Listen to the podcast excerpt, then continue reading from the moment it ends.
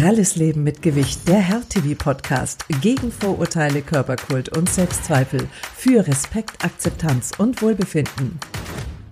Herzlich willkommen zu unserem neuen Podcast Pralles Leben mit Gewicht von Health TV. Mein Name ist Birgit von Wenzel und mir gegenüber, quasi in Nürnberg, sitzt meine liebe Freundin und Kollegin Silvia Kuhner. Silvia, schön, dass du da bist und mit dabei bist bei diesem Projekt. Ich freue mich auch riesig, liebe Birgit. Grüße nach Köln erstmal an dieser Stelle, dass wir, nachdem wir uns jetzt mittlerweile schon 30 Jahre aus unseren Radioanfängen kennen, jetzt zum ersten Mal gemeinsam äh, vor der Kamera beziehungsweise hinter dem Mikro stehen und dann eben noch dazu dazu. Du hast gerade gesagt, für ein wirklich schönes und vor allem wichtiges Projekt, ne? So ist es. Unser neuer Podcast Pralles Leben mit Gewicht. Ja, was heißt das eigentlich? Natürlich reden wir über Gewicht und über alles, was dazugehört. Zwei Drittel der Männer und äh, die Hälfte der Frauen in Deutschland sind übergewichtig und ein Viertel der Erwachsenen, das sind 19 Millionen Menschen, sogar so viel, dass man es adipös nennt. Für uns Grund genug, mit euch und spannenden Gästen darüber zu reden. Wir wollen informieren, aufklären, aber auch Hilfestellungen leisten, Silvia.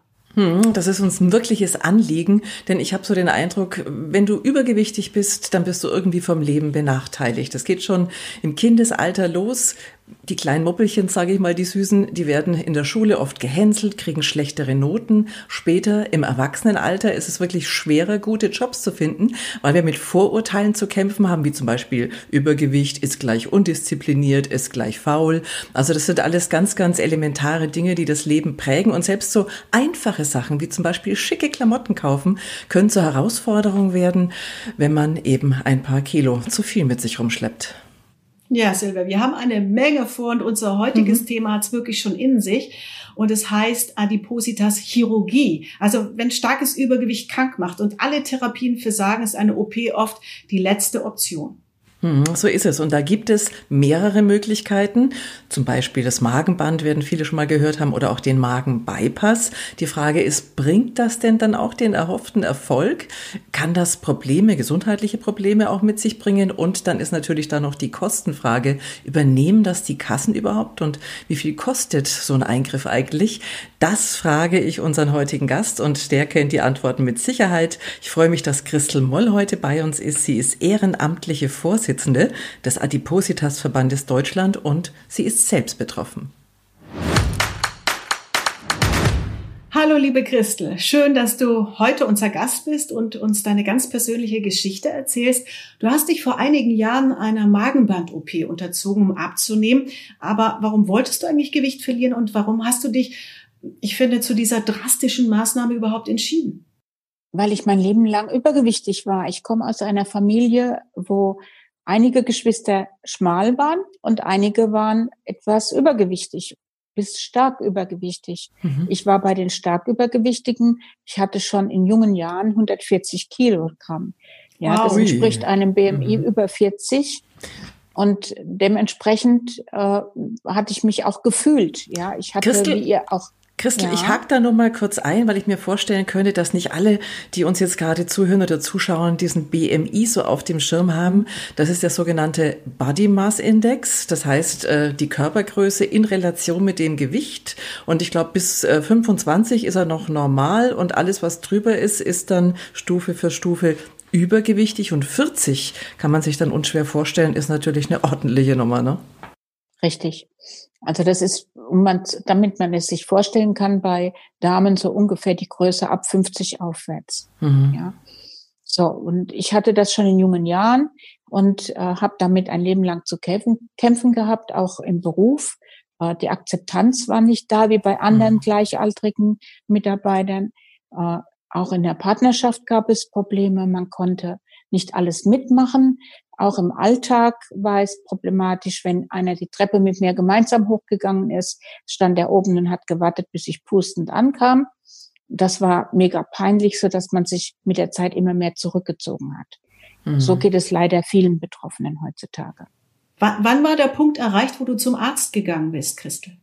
Das hat sehr lange gedauert, weil ich hatte mir selbst die Schuld gegeben. Ich war der Meinung, ich hätte immer zu viel gegessen, was gar nicht gestimmt hat, weil sonst wären meine Geschwister genauso übergewichtig geworden. Äh, es war schwierig für mich, zu, zu einem Arzt zu gehen, weil man sich selbst die Schuld gegeben hat. Mhm. Das geht vielen heute noch so, dass sie meinen, selbst schuld zu sein und immer nur, dass es am Essen liegt. Fakt ist, wir sind äh, vielseitig erkrankt. Wir haben ganz viele Probleme. Die Ursache von Adipositas ist nicht einfach immer nur zu viel Essen. Mhm. Das ist ein Vorurteil.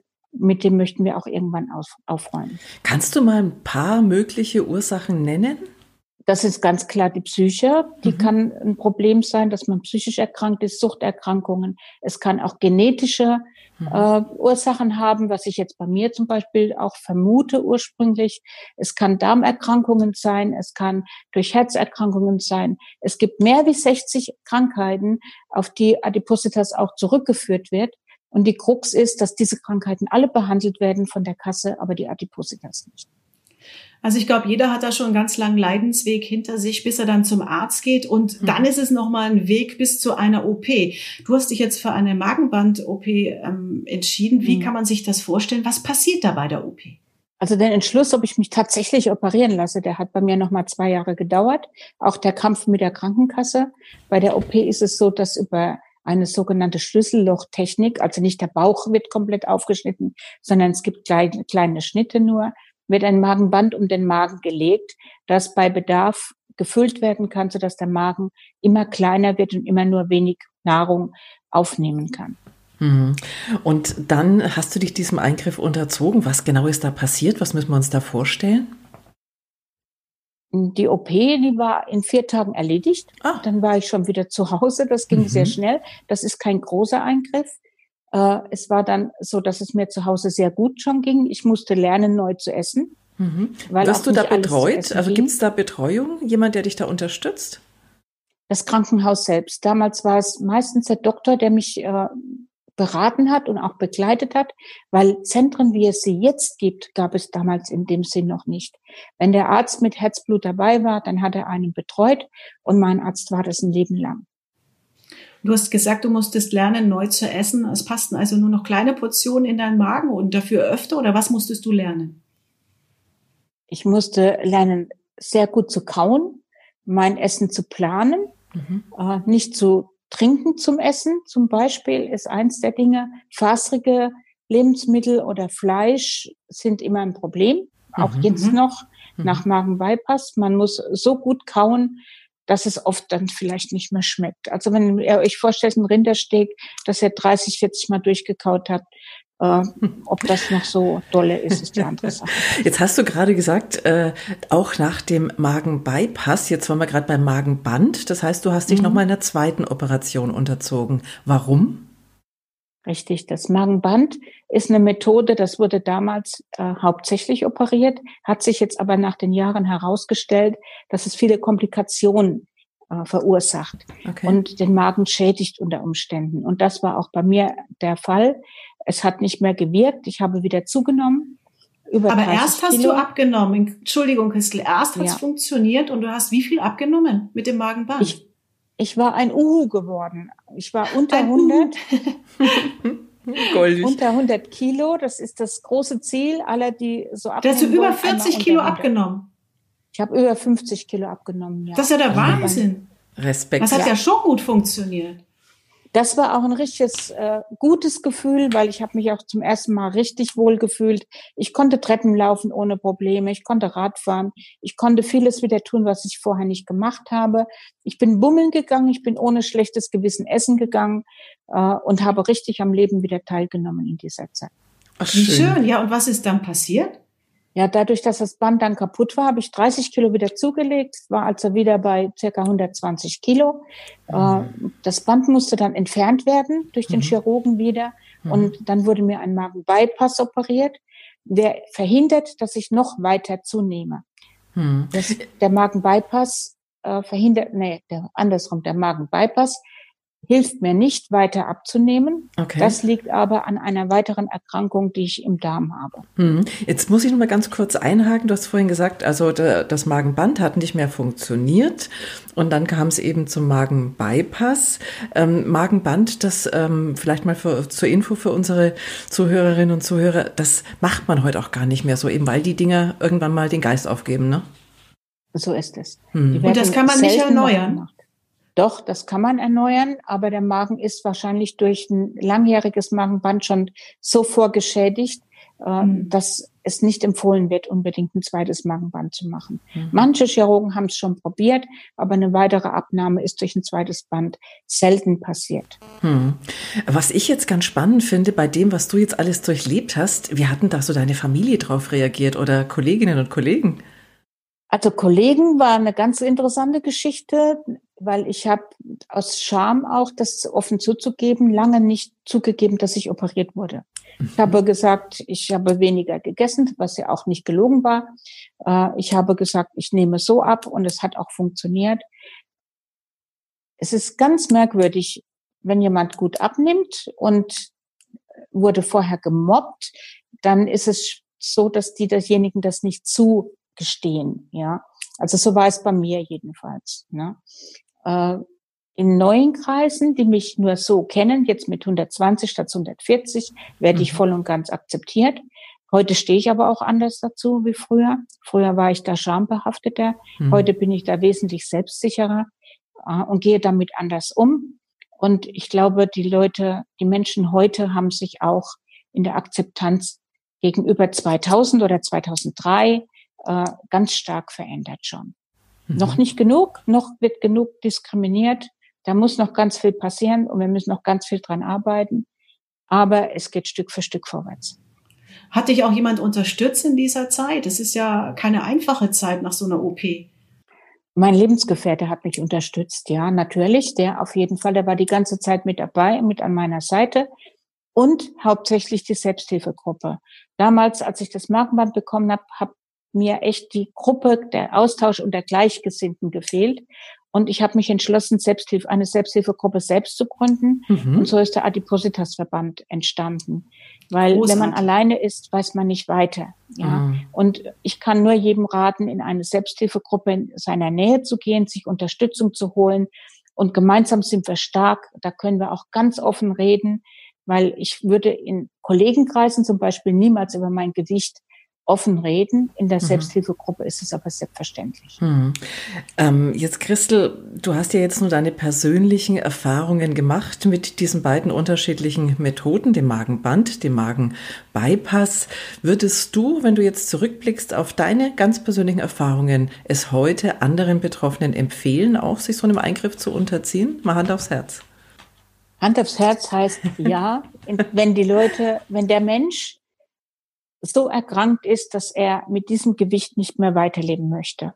Mhm. Es gibt so viele Neben, so viele Erkrankungen. Man sagt immer Nebenerkrankungen. Das ist eigentlich falsch. Es ist eine große Krankheit. Da gehört ganz viel dazu. Und wenn die Erkrankungen so beschwerlich werden, dass am Gewicht eine Verbesserung dann kommen kann, dass weitere Erkrankungen sich verbessern, dann mhm. sollte man alles bekämpfen. Nicht nur diese Nebenerkrankung, sondern auch die Adipositas. Und wenn es mit herkömmlicher Ernährungstherapie nicht funktioniert und mit dem multimodalen Konzept, dass die Ernährungsberatung, Bewegung und die psychologische Betreuung zusätzlich noch beinhaltet, mhm. wenn es dann nicht funktioniert, dann ist es Zeit, sich in einem Adipositas-Zentrum vorzustellen. Mhm. Und noch ein Appell von mir, ich war 40, als ich das angegangen bin. Mhm. Mädels, wartet nicht so lange. ja, das man ist auch ein Kostenfaktor. Ähm, Christel, mhm. übernimmt eigentlich die Krankenkasse die Kosten der OP und die Vor- und Nachsorge? Also vor einer OP muss man ja nachweisen, dass man sechs bis zwölf Monate versucht hat, mit Ernährungstherapie, Bewegung und Psychologie abzunehmen. Mhm. Wenn das nicht geklappt hat, dann sollte nach den S3-Leitlinien, die die Deutsche Adipositas-Gesellschaft rausgegeben hat, eigentlich übernommen werden, die Kosten. Es ist keine Regelleistung der Kassen. Es ist immer eine Einzelfallentscheidung. Würde ich gern kurz mal einhaken. Die S3-Leitlinien, was heißt das für uns Laien? Die Deutsche Adipositas-Gesellschaft hat Leitlinien und Vorgaben rausgegeben, ah, wann eine Operation zu bezahlen ist. Mhm. Und darin steht unter anderem, dass man diese drei Komponenten Ernährungstherapie, Bewegungstherapie und Verhaltenstherapie über sechs bis zwölf Monate erfolglos absolviert haben soll. Mhm, Dann sollte eine OP bezahlt werden. Und so eine OP kostet im Schnitt 7.500 Euro. Puh. Das ist natürlich ordentlich, ne, Birgit? Und dazu gehört dann noch die Vor- und die Nachbetreuung. Da kommt ja auch noch ein bisschen was dazu. Das ist natürlich ähm, nicht, nicht ohne. Aber ähm, wie, wie ähm, ihr bietet ja Hilfe an, ihr beratet auch. Ähm, wie äh, kommt man zu euch und ähm, was könnt ihr für einen tun, wenn man betroffen ist? Euer Verband. Unser Verband äh, baut ein, hat ein Netzwerk aufgebaut von Fachleuten und vor allen Dingen von Selbsthilfegruppen. Wir selbst vernetzen die Selbsthilfegruppen miteinander und damit diese dann den Betroffenen Anlaufstelle bieten können und Hilfestellung. Mhm. Ja, bei der Nachsorge ist es so, wir sagen auch zum Beispiel in den Selbsthilfegruppen, was zum Beispiel in der Nachsorge notwendig ist, ist eigentlich Aufgabe auch des Adipositas-Zentrum. Das machen die auch, mhm. aber die sind ja nicht permanent da. Ja, mhm. Das sind ja Chirurgen. Und in der Nachsorge ist es so, dass jemand, der operiert ist, äh, Vitamine und Nährstoffe zu sich nehmen muss, regelmäßig, mhm. damit keine Mangelerscheinungen kommen. Mhm. Und wir helfen dann, welches die richtigen äh, Nahrungsergänzungsmittel sind. Du, jetzt habe ich mal eine Frage. Äh, ganz kurz, ich finde, es klingt jetzt vielleicht blöd, aber ich muss es jetzt einfach fragen. Mir ist schon klar, du isst weniger, um dein Gewicht zu reduzieren. Aber wieso landen, äh, wieso hast du dann einen Mangel an bestimmten Nährstoffen?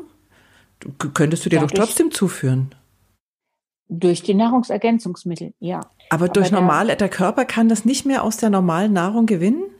Nein, da ist man Ui. teilweise zu wenig Aha. oder auch einfach nicht genug das Vitaminreiche. Dann müsste ich ja so essen, dass ich nur noch Vitamine und Eiweiß zu mir nehme. Das mhm. ist ohnehin das, was wir lernen, dass man eiweißreich und vitaminreich ist, aber es reicht trotzdem nicht, um keine Mangelerscheinungen zu bekommen. Jetzt habe ich noch eine Frage. Viele denken, Christel, mit so einer OP, äh, ich mache die OP, danach bin ich gesund. So ist es ja eben leider nicht. Adipositas ist so nicht heilbar. Richtig, Adipositas ist chronisch. Wer einmal übergewichtig war, neigt immer wieder dazu. Äh, man muss ein Leben lang äh, die Ernährung umstellen und Bewegung ins Leben bringen und auf sich achten. Äh, gut wäre sogar, wenn man eine psychologische Betreuung hat über lange, lange Zeit, weil für viele ist das Essen auch eine Ersatzhandlung. Mhm. Und auch das kann man lernen für diejenigen, wo das zutrifft. Hm. Und ich glaube auch ganz wichtig für viele, die halt äh, vielleicht sich ganz wohlfühlen trotzdem mit ihrem Gewicht, ist trotzdem, du hast die Nebenerkrankungen schon angesprochen, zu wissen, ähm, kann auf die Gelenke gehen, zum Beispiel Diabetes Typ 2 kann entstehen, Herz-Kreislauf-Erkrankungen werden durch Übergewicht begünstigt. Also es macht schon durchaus Sinn, wie auch immer, das Gewicht zu reduzieren. So ist es. Mhm. Und man fühlt sich auch bedeutend wohler. Und geht auch lieber wieder shoppen, oder? Das auch.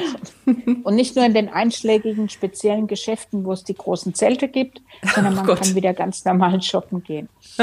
Ich glaube, äh, unsere lieben Zuhörer und Zuhörerinnen haben vielleicht noch viele, viele Fragen an dich, Christel. Und äh, wer sich noch weiter informieren möchte, der kann das auch und Kontakt aufnehmen über eure Internetseite adipositasverband.de. Christel Moll, ehrenamtliche Vorsitzende vom Adipositasverband Deutschland, ganz lieben Dank, dass du uns deine Geschichte anvertraut hast. Alles Gute geschehen. für dich. Dankeschön. Ciao, Christel. Tschüss. Ciao. Das war's für heute, ihr Lieben. Aber nächste Woche gibt's uns schon wieder am Donnerstag da unser Thema Diskriminierung und Vorurteile.